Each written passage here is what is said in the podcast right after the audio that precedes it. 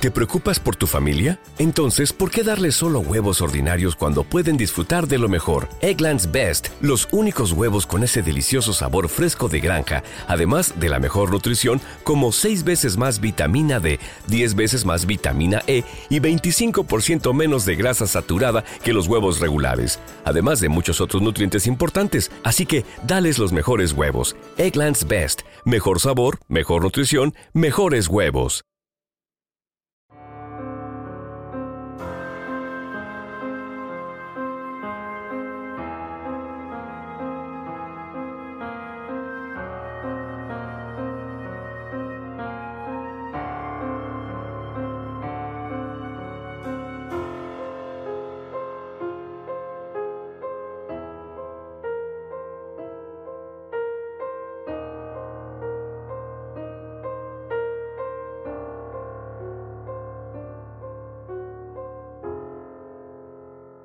Todos los días convivimos con la maldad. Somos testigos de la parte más oscura del comportamiento humano. El sufrimiento provocado por un individuo a otros es algo latente en nuestra sociedad.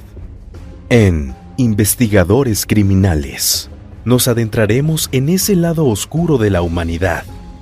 Traeremos a la pantalla los más perversos crímenes y trataremos de entrar en la mente de esos seres que cometen los más terribles actos. Yo soy Miguel y el día de hoy te traigo otro caso más. Te quiero comer. José Luis Calva Cepeda, el caníbal. José Luis Calva Cepeda nace el 20 de junio de 1969 en el Distrito Federal de México. Sus padres fueron Esteban Calva Telles y Elia Cepeda Camarena. Fue también conocido como el poeta caníbal, debido a su supuesta ocupación como escritor, poeta y dramaturgo, aunque no existen datos en cuanto a sus cuentos de terror, novelas negras o poemas de estilo tétrico romancistas fuesen publicados y difundidos. El hombre tuvo una niñez marcada por el alcoholismo de su madre. La mujer quien era responsable de sus seis hijos, comenzó a buscar refugio en el alcohol. Lo violentaba bajo cualquier pretexto, tras la muerte de su esposo. José Luis apenas tenía dos años cuando perdió a su padre. Según el propio Calva Cepeda, tal adicción ocasionó que empeorara el carácter agresivo e intolerante de su progenitora. Incluso empezó a implementar castigos terribles en su contra. Un ejemplo fue cuando José Luis rompió una figurilla de porcelana y su madre lo obligó a dormir en el patio. Según el hombre, la frialdad de la madrugada le quedó grabada en sus recuerdos.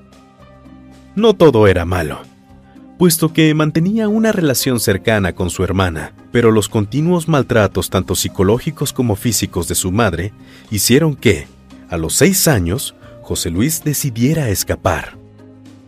Un niño de seis años, quien requería cuidados, abrigo y amor, recibió malos tratos, por lo que decide irse de su casa. Comienza a vivir en las calles del municipio de Nezahualcóyotl. El pequeño se vio inmerso en la desolación y oscuridad de las calles. Se sumergió en el universo de las drogas y robó para sobrevivir. Llegó un punto en el que no soportó más y volvió a casa. No obstante, algo peor le esperaba. Cuando regresó, uno de los amigos de su hermano mayor lo violó.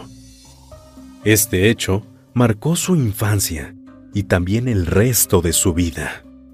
Aún así, siguió adelante como un niño introvertido e inseguro que buscaba constantemente la aprobación de su madre sin conseguirla jamás la violencia genera violencia, por lo que no pasaría mucho tiempo para que se perfilara en el joven una conducta desequilibrada. El entorno ejercía una influencia desgarradora que desencadenó que desarrollara un perfil psicópata en potencia, depresivo y dependiente, que no toleraba la ausencia de sus seres queridos.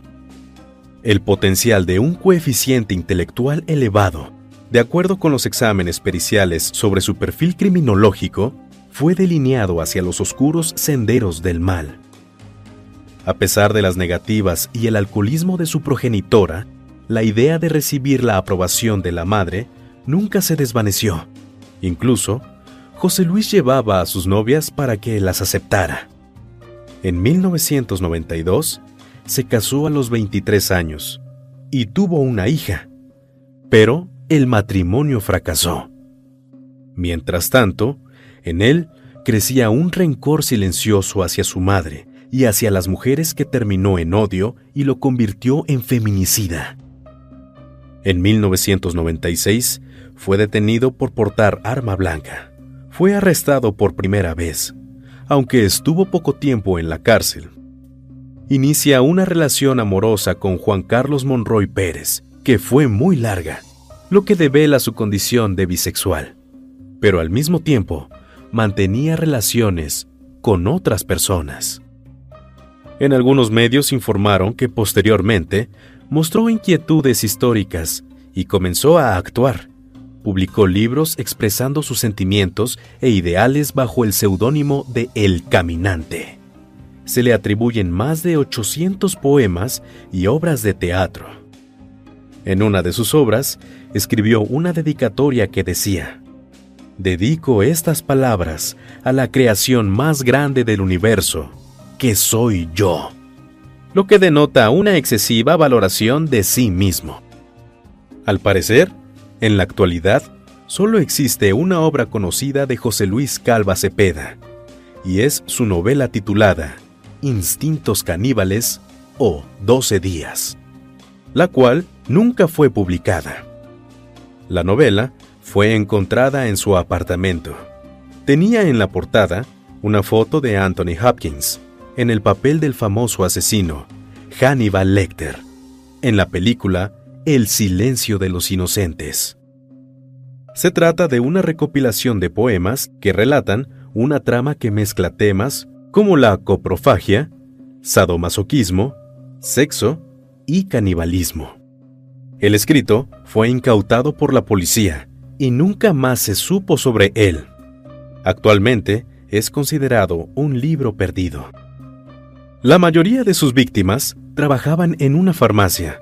Eran robustas, de baja estatura, de escasos recursos, representando vulnerabilidad y de edad avanzada. A mediados del 2004, mantiene una relación amorosa con Verónica Consuelo Martínez, pero ella se oponía a ser mamá. Después de muchos problemas, terminan y motivado por su personalidad psicópata, secuestró, torturó, asfixió y descuartizó a la mujer y dejó los restos en bolsas negras de basura en Chimalhuacán. La mamá de Verónica, su víctima, sospechaba de él, por lo que decide denunciarlo. Las autoridades giran una orden de aprehensión, pero no es atrapado. Tiempo después, cobró a su siguiente víctima, se trató de una mujer dedicada a la prostitución, la jarocha, quien trabajaba en el centro de la Ciudad de México. Sus restos los volvió a empaquetar en dos bolsas de basura y presentaban el mismo patrón de asesinato. José Luis Calva Cepeda vivía con un gran rencor hacia las mujeres y con un conflicto hacia su feminidad. A decir de los expertos, entre más sádicos y crueles eran los homicidios, más sentía que lograba destruir su lado femenino y su latente homosexualidad, así como generar control y acabar con el desprecio del cual sentía era objeto. A la edad de 38 años, fue detenido por las autoridades el 8 de octubre de 2007. Era una fría tarde, en el entonces Distrito Federal, cuando agentes de la Procuraduría Capitalina rondaban el departamento de José Luis, ubicado en la colonia Guerrero, en el número marcado con el 198 de la calle de Mosqueta. Fue sorprendido en su casa después de la denuncia iniciada por los familiares de su pareja sentimental, Alejandra Galeana Garavito, mujer de 32 años y madre de dos hijos, a quien previamente había descuartizado en su casa. El tercer asesinato sería el más perturbador. Después de un mes de noviazgo, su pareja terminó con Calva Cepeda. Él la invitó a tomar un café en su departamento e intentó convencerla de regresar. Al no aceptar, comenzaron a discutir y bajo los efectos de la cocaína, la golpeó y estranguló. Desmembró el cuerpo en el baño para luego freír la carne y tirar parte de los huesos en una caja de cereal. Con este acto, poseía a su víctima, absorbía sus cualidades femeninas y así no lo abandonaría. Ese día, la policía rondaba el departamento de José Luis, en La Guerrero. Este, al percatarse, trató de escapar, pero fue atropellado por un taxi. Las autoridades lo auxiliaron y el mismo día revisaron su domicilio. Entonces encontraron algo que los perturbó por completo. En el inmueble había restos humanos dispersos. Además, en un plato yacían trozos de carne cocida junto con limones y salsa, la carne servida y dispuesta como un suculento manjar. El 16 de octubre, negó ante la Fiscalía del Distrito Federal haber practicado el canibalismo, pero sí se declaró culpable del asesinato. Declaraciones que no hicieron mover la postura del fiscal Gustavo Salas, quien mantiene la línea de la premeditación y la consumación del acto caníbal, puesto que según se sabe, en la sartén se encontraron restos de esta carne de la víctima y un plato con cubiertos y hasta con un limón que los hacía presumir que las consumió. La policía encontró el tronco de Alejandra, quien fue reportada como desaparecida el 5 de octubre de 2007 por sus familiares, dentro de un armario. Las otras partes, cortadas a trozos, fueron halladas en el frigorífico, mientras que el antebrazo estaba recién frito en la sartén. José Luis Calva Cepeda tuvo que prestar declaración en el hospital de Joco, Colonia General Pedro María Anaya, puesto que al ser sorprendido por los agentes de la autoridad, se tiró por la ventana, sufriendo una conmoción cerebral leve. Se le vinculó también con el asesinato de otra de sus exnovias, a quien encerró en un automóvil desnuda para que no pudiera escapar. Al llegar a un basurero, la descuartizó. Esto lo declaró un hombre quien dijo haber tenido una relación homosexual con el caníbal y quien confesó haberle ayudado en la descuartización de una de sus novias. El hombre también fue condenado a prisión. El 11 de diciembre de 2007, presuntamente lo mandaron a matar dentro del penal. El 18 de octubre de 2007 salió a la luz un expediente de la Fiscalía, en donde se detalla la vinculación con otra exnovia que presuntamente fue maltratada por José Luis Calva Cepeda. Se trata de Olga Livia, una profesora de inglés de 23 años, a quien obligó a ver películas pornográficas de Sofilia y a tener relaciones sadomasoquistas. José Luis Calva Cepeda, el llamado caníbal de la Guerrero, fue mostrado en la rejilla de prácticas del Juzgado 21 del Reclusorio Oriente, donde se le leyó de qué se le acusaba y firmó su declaración. El 31 de octubre de 2007, el juez 21 en materia penal del Reclusorio Preventivo Oriente dictó auto de formal prisión a José Luis Calva Cepeda, conocido como el caníbal de Guerrero, por el delito de homicidio calificado y profanación de cadáver. José Luis Calva Cepeda es un caso emblemático del homicida en potencia que termina sus actos criminales con la antropofagia. No logró cosechar éxitos como un poeta o escritor. Pero como criminal, el caníbal de la Guerrero se volvió una celebridad.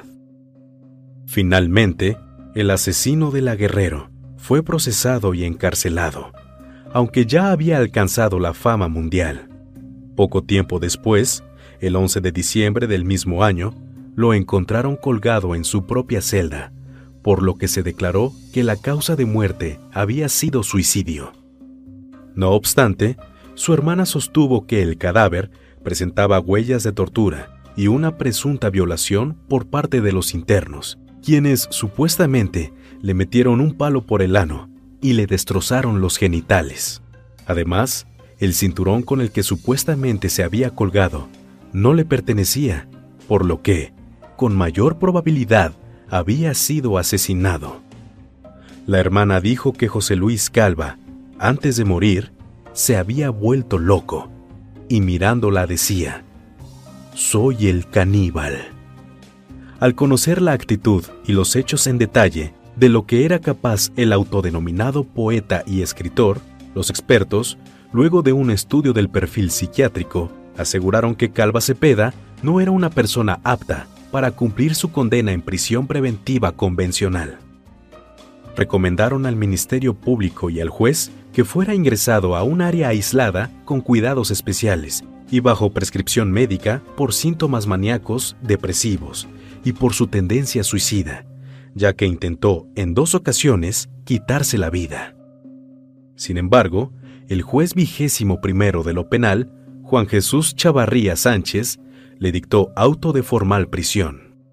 Calva Cepeda ingresó al reclusorio Oriente el 24 de octubre de 2007, acusado de triple homicidio y de realizar prácticas caníbales. Solo por el asesinato de Alejandra Galeana tendría una condena de 50 años de cárcel. Sin embargo, la condena nunca llegó a ejecutarse, debido a que presuntamente se suicidó dentro de su celda el 11 de diciembre del mismo año.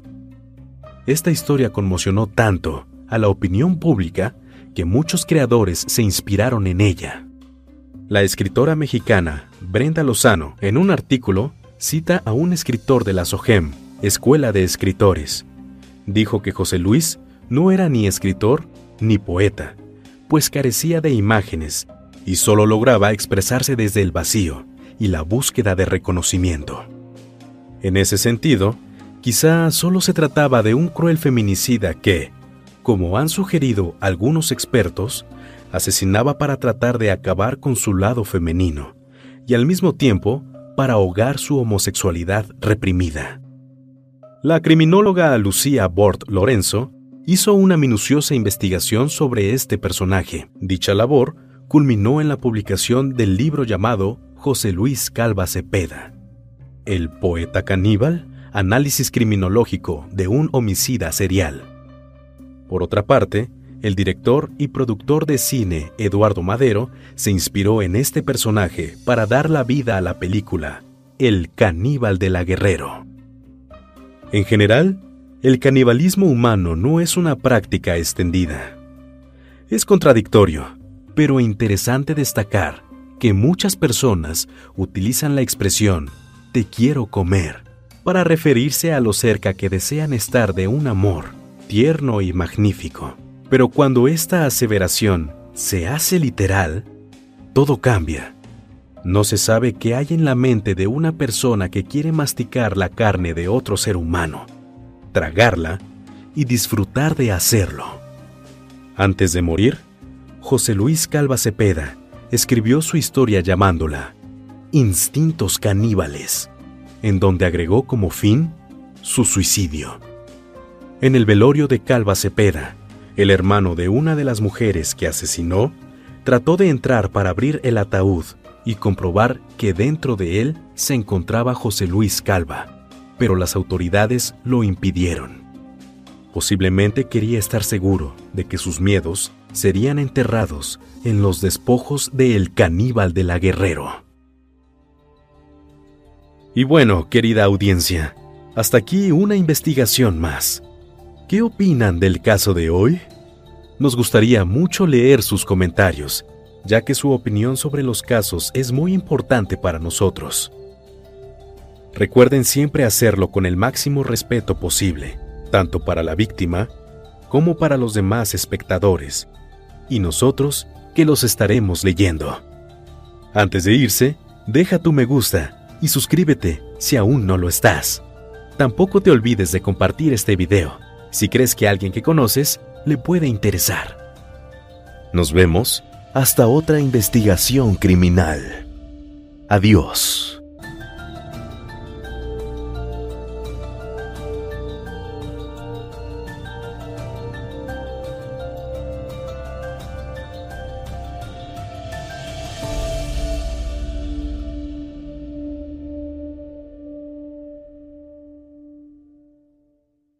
¿Te preocupas por tu familia? Entonces, ¿por qué darles solo huevos ordinarios cuando pueden disfrutar de lo mejor? Eggland's Best, los únicos huevos con ese delicioso sabor fresco de granja, además de la mejor nutrición, como 6 veces más vitamina D, 10 veces más vitamina E y 25% menos de grasa saturada que los huevos regulares, además de muchos otros nutrientes importantes. Así que, dales los mejores huevos. Eggland's Best, mejor sabor, mejor nutrición, mejores huevos.